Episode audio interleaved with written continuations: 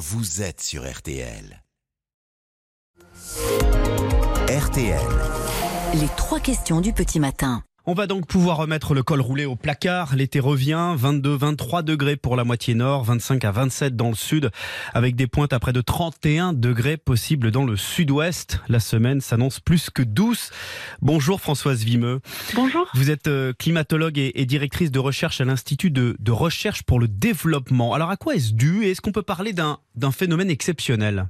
Alors en fait, la, situation météorologique, c'est qu'il y a euh, une grosse dépression euh, sur euh, l'Atlantique qui vient favoriser une remontée d'air chaud depuis les régions subtropicales. voilà, donc tout le territoire national finalement reçoit cet air chaud. Et oui, en fait, hein, une vague de chaleur à cette période de l'année, c'est assez rare, surtout sur tout le territoire. Et c'est lié au changement climatique?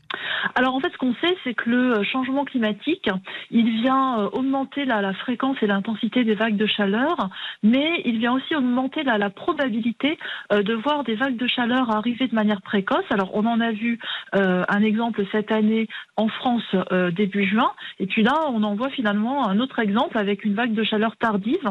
Donc en fait finalement le changement climatique permet en quelque sorte de voir arriver des vagues de chaleur un peu plus tôt dans la saison et un peu plus tard dans la Hum. Donc l'effet changement climatique, ce que vous dites là, c'est la fréquence de, ces vagues de chaleur et de douceur c'est la fréquence, c'est aussi leur intensité.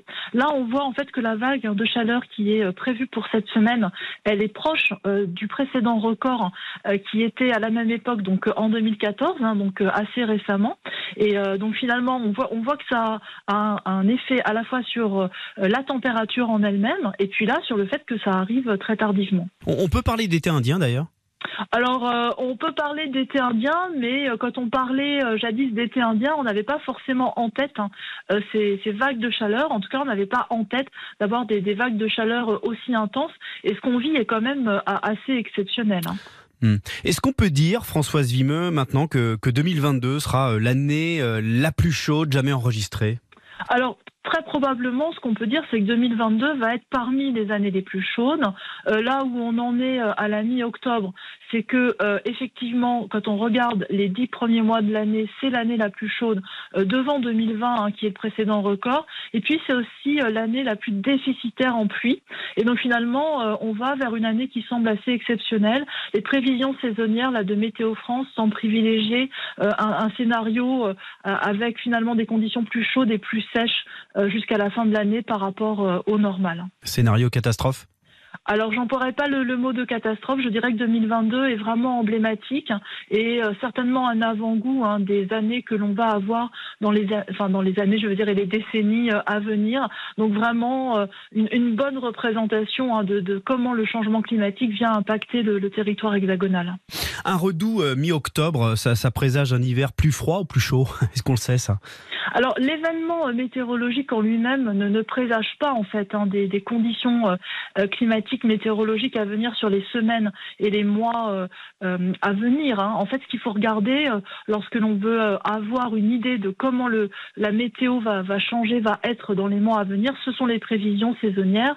Et comme je le disais, effectivement, Météo France semble privilégier des conditions assez douces et sèches d'ici la fin de l'année. Hmm. Donc, donc c'est pas parce qu'on a un automne doux qu'on aura un hiver particulièrement froid ou particulièrement chaud.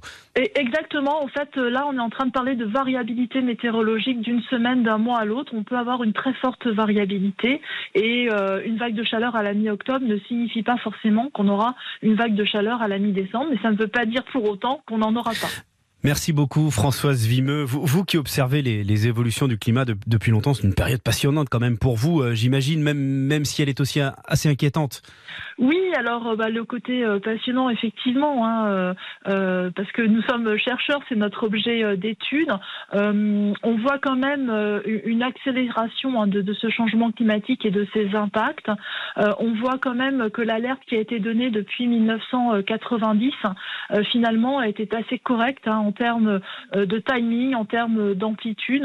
Et euh, on, vit quand même des choses totalement euh, exceptionnelles, en particulier en termes d'impact hein, du changement climatique et en termes d'extrêmes météorologiques. Merci beaucoup Françoise Vimeux, climatologue et directrice de recherche à l'Institut de recherche pour le développement. Merci d'avoir été avec nous sur RTL. Bonne journée. Merci, au revoir. RTL pour tout comprendre de l'actualité.